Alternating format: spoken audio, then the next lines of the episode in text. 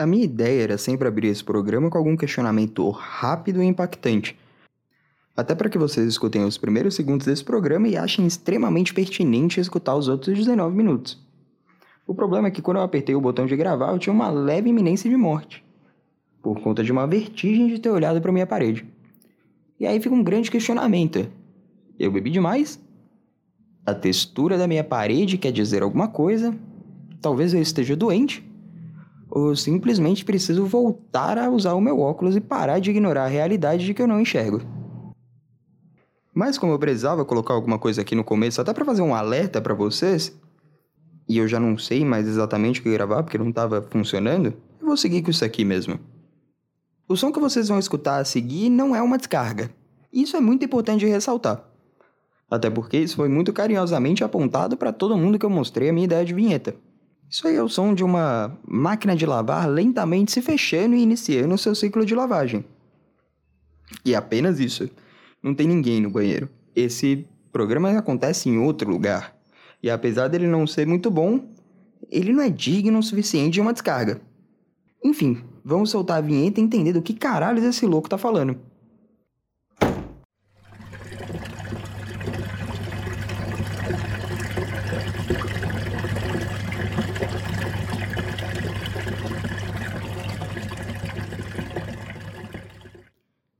Muito bom dia, muito boa tarde ou muito boa noite.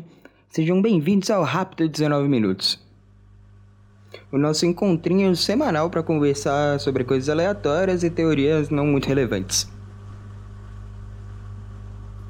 Eu me chamo André e eu vou ser o seu apresentador durante essa jornada. E um grande observador da sociedade contemporânea, além de ser um aficionado pela arte de falar sobre muita coisa sem arranhar a superfície de nenhuma delas que significa que eu vou dar aqui um monte de opiniões e nada pautado em verdades ou em pesquisas ou em conhecimentos de fato. Porque se você parar pra pensar, é só um jeito meio arrogante e prepotente de descrever alguém que não tem a menor ideia do que tá falando, mas mesmo assim quer falar. E você deve estar tá se perguntando do que se trata isso daqui. Em que momento a gente vai entrar naquela narrativa persuasiva e elaborada? Ou também quais decisões erradas na vida uma pessoa tomou para escolher como tema central de um projeto pessoal uma lavanderia. E assim, eu não consigo garantir que todas essas perguntas serão respondidas, ou se essas são as perguntas que vão ser respondidas por aqui. O meu raciocínio ele funciona de uma maneira meio estranha e muito pouco conexo assim. Eu saio de um assunto para ir para outro no menor impulso de distração. Basicamente, a melhor forma como eu consigo me descrever é que eu sou um filhote sem a parte fofa dele. E a minha cabeça meio que é um quintal cheio de aventuras e peripécias para eu explorar. Então isso é meio louco, vocês vão ver que eu fujo muito das coisas que eu tô falando, eu vou parar em lugares aleatórios e eu não consigo necessariamente voltar. Então a gente não pode ser muito apegado às coisas que a gente vai falar por aqui, porque provavelmente a gente vai falar por muito pouco tempo de cada uma delas.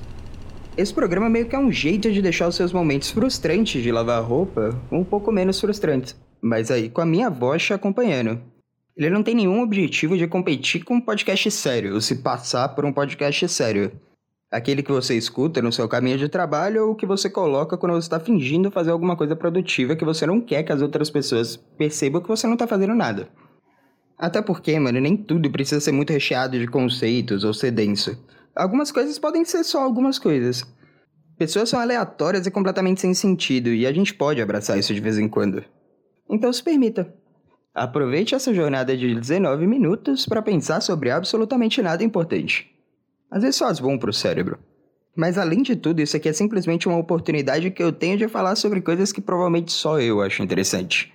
Até porque aqui eu que dito as regras. E eu também posso compartilhar algumas histórias que se você já me conhece, você conhece.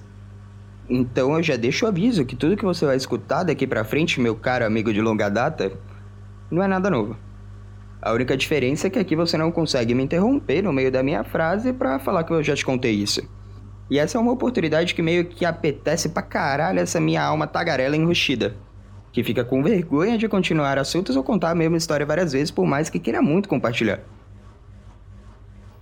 E assim, como eu já não aguento mais andar pela minha casa e explorar variações de prato com batata que eu consigo fazer, o que para minha surpresa foram seis, e isso é um negócio que eu tô real muito impressionado com essa versatilidade que eu tenho. Então, além de um grande observador, eu posso dizer que eu sou um grande conhecedor de jeitos de preparar batata. Enfim. Como eu já não aguento mais fazer essas coisas, eu meio que decidi vir aqui trocar uma ideia com você e dividir um pouquinho dessa confusão extremamente rasa que é a minha cabeça. E é meio complicado, porque a quarentena meio que te leva a fazer loucuras. E correr o risco de soar como aquela parte do filme Parasita, sim, aquela parte que aparece em absolutamente todo meme para fazer você se sentir um pouquinho mal sobre seus problemas rasos. Essa pausa meio que, entre muitas aspas, ajudou a colocar muita coisa no lugar. Arrumar minha casa, colocar meus pensamentos ansiosos em dia e sofrer como um coitado que eu sou nesse momento. O que me lembra, e é aqui um adendo muito rapidinho, porque não tem a menor relevância para a história. Vocês sabem da onde vem a palavra coitado? Tem muita gente que fala por aí, e assim, por incrível que pareça, é algo que eu já escutei mais de uma vez, talvez não tenha sido para você. Muita gente fala que a palavra coitado vem de coito. O que se você parar para pensar já é uma contradição em si. Porque ser um coitado seria algo massa e não algo pejorativo. Mas na real a palavra coitado vem de coita, que é uma dor incessante causada por amor. E eu tenho certeza que esse não é o tipo de informação que você esperava que entrasse aqui. Enfim, essa quarentena também fez com que alguns pequenos problemas começassem a aparecer. E um deles é acaba sendo a convivência. É inevitável que a convivência vire um problema em algum momento.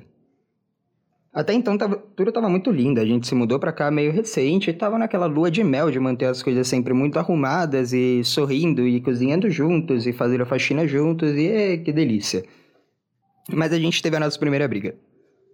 E por incrível que pareça, ela foi por espaço de varal. O que só mostra o quanto a gente aqui nessa casa leva a sério a lavagem de roupa suja. E que traz cada vez mais pertinência para esse projeto. Não é só momento de descontração. Também são relatos sobre comportamento humanos completamente baseados nos meus aprendizados. Mas antes as brigas fossem meus grandes problemas. O que tem me incomodado muito recentemente é que eu tô perdendo a minha audiência. E o meu lado tagarela e enrustido tá sofrendo pra caralho com isso é meio difícil tirar os olhos deles dos computadores. Isso é uma situação que é muito desagradável para mim. Então agora eu tenho lidado com um público difícil. E não só meu público de repente se tornou muito difícil, como meu repertório está acabando. Eu tive que explorar coisas e abordar assuntos que eu não esperava ter que falar nessa altura do campeonato. Por exemplo, eu contei uma teoria que nessa altura do campeonato eu não sei nem de quem que ela é, eu só espero que ela não seja minha que a música Mila é uma crônica sexual de um casal sem o menor pudor. Porque não só são mil e uma noites de amor, como você consegue reparar que existe um esforço de variação de lugares, o que eu acho muito louvável. Porque mesmo depois de tanto tempo e de tanto esforço, existe uma preocupação para que essa relação esteja sempre apimentada. Explorar novos lugares e novas ambições. Talvez eles pudessem ser um pouco menos públicos e que cometessem menos atentado ao pudor, mas mesmo assim é um esforço que eu prefiro exaltar. E obviamente isso não chamou a menor atenção, porque toda vez que eu falo isso em voz alta eu percebo quão estúpido é falar sobre isso. Eu também não consegui nenhum sorrisinho falso de canto de boca quando eu contei que eu já fui mordido por uma vaca. Isso aqui costumava ser um ponto alto das minhas técnicas de conversa. É meu assunto de segurança para quando eu simplesmente não sei do que eu quero falar. E aí eu recorro a essa história porque muita gente acha fofo ou interessante ou simplesmente idiota o suficiente para você ter tomado uma dentada de uma vaca no seu ombro. É uma história que levanta muitos questionamentos como por quê? O que você fez para a pobre coitada da vaca para ela querer te morder? Será que não foi uma vingança contra a humanidade? Por conta de todos esses anos de mau uso e violência contra o animal? Eu, particularmente, prefiro pensar que eu sou uma espécie de herói por ter tomado essa por todos nós, e que sirva a lição para os próximos de que a gente não deveria explorar os pobres dos animais. Até porque pessoas inocentes estão sendo mordidas na rua, e sem a menor explicação ou engajamento nessas histórias. E esse não é o tipo de coisa que eu posso aceitar. Eu tive que me rebaixar o ponto aqui dentro de contar sobre a minha primeira e única experiência com nudes. Que assim, sinceramente é a história mais constrangedora que eu devo ter dentro de todo o meu arsenal.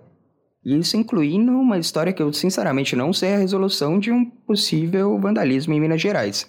E até para explicar, porque vocês devem estar se questionando que caralho essa pessoa com sotaque tão paulista foi para Minas para cometer um possível vandalismo. Apesar de eu ter quase esse sotaque insuportável de personagem de TV, eu não sou de São Paulo. Eu cresci em Minas Gerais. Então não é que eu fui para Minas Gerais por um possível vandalismo eu já estava lá. Mas enfim, voltando para as nudes, que eu acho que é uma história que eu consigo contar antes da gente entrar no nosso break imaginário de patrocinador. Porque aqui a gente vai ter de tudo, de quadros a patrocínios que não existem e uma ilusão de estabilidade e produção mínima o suficiente para gerar um certo engajamento. Me perdi total, eu tô tentando ganhar tempo enquanto eu olho para as minhas anotações aqui para eu entender aonde que eu parei da história. Ah, sim. O que rolou é que eu tava conversando com uma pessoa que eu curtia bastante na época. E a conversa deu uma certa esquentada e, cara, pra ser muito sincero, eu sou completamente uma batata com esse tipo de situação. Eu, eu sou excepcionalmente broxante por mensagem. Pessoalmente, às vezes dá pra. Sei lá, dá pra fazer alguma coisa, mas. Por mensagem é, é muito complicada. Eu não sei reagir, eu não sei o que eu deveria estar falando e eu não sei como levar aquela conversa para um lugar onde os, os dois estejam confortáveis. Então, assim, eu comecei a receber umas mensagens um pouco mais calorosas e interessantes. E para não responder só com eita, que é a minha frase de costume para qualquer situação, especialmente essas, eu montei toda uma estrutura e uma estratégia para fazer uma produção legal. O problema é que até para essas coisas meu cérebro funciona de um jeito meio estranho. Então eu me empolguei e comecei a elaborar pequenos temas. O problema é que eu não definia temas de como eu ser minhas poses.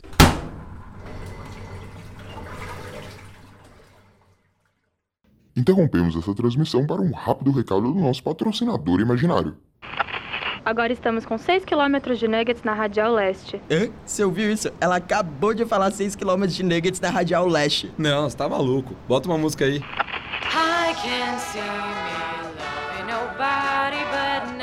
Cara, não é possível. O cara da música acabou de falar nuggets. Ah, cala a boca, você tá maluco. Não, sério, presta atenção. E agora? Não, cara, você tá ouvindo nuggets em tudo. Nuggets, perdigão. Impossível pensar em outra coisa.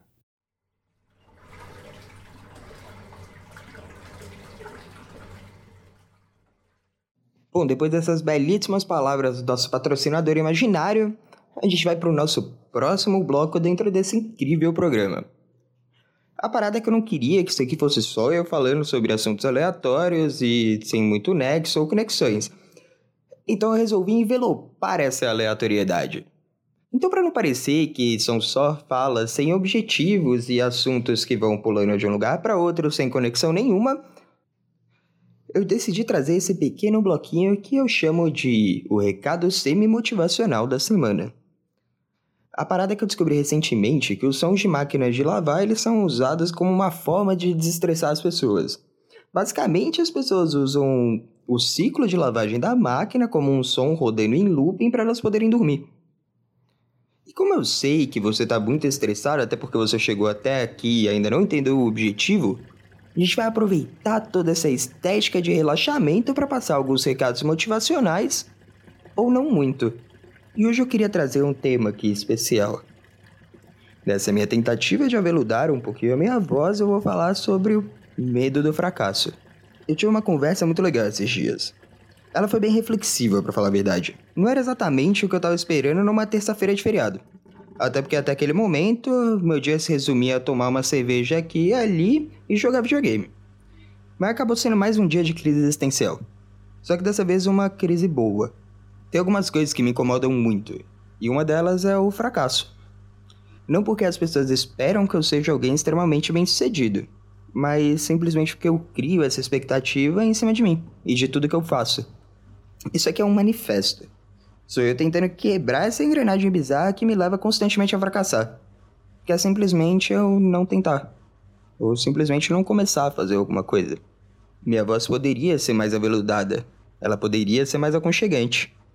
Isso aqui poderia ser muito melhor editado e sem barulho de trânsito e pessoas se xingando no fundo. Ou ser melhor escrito. Mas não é. E tudo bem. Tipo, realmente tá tudo bem.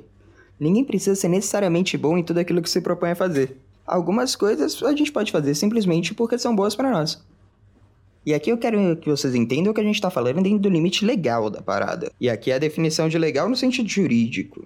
Isso aqui não é um argumento para que você possa fazer coisas cuzonas com outras pessoas sobre o artifício de que você simplesmente está fazendo coisas que são boas para você. O que eu quero dizer é que algumas coisas fazem bem para nós. E pode ser dançar estranho no seu quarto ou fazer skincare que parece mais máscara de filme de terror. Pode ser criar grandes histórias com ilustrações de pauzinho. Ou pode ser simplesmente você falando sozinho com o microfone no seu quarto fingindo que tem toda uma audiência e plateia te ouvindo.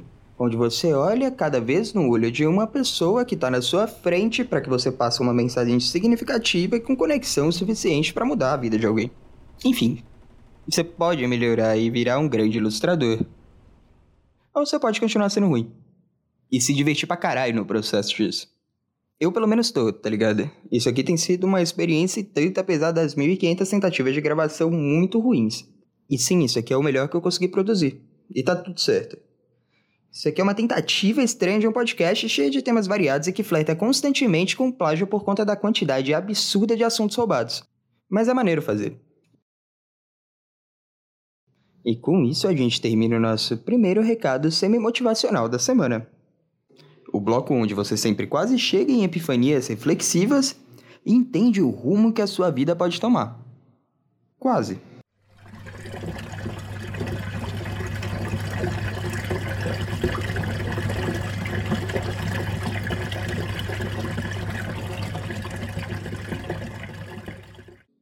Com isso a gente chega ao final do nosso primeiro rápido 19 minutos.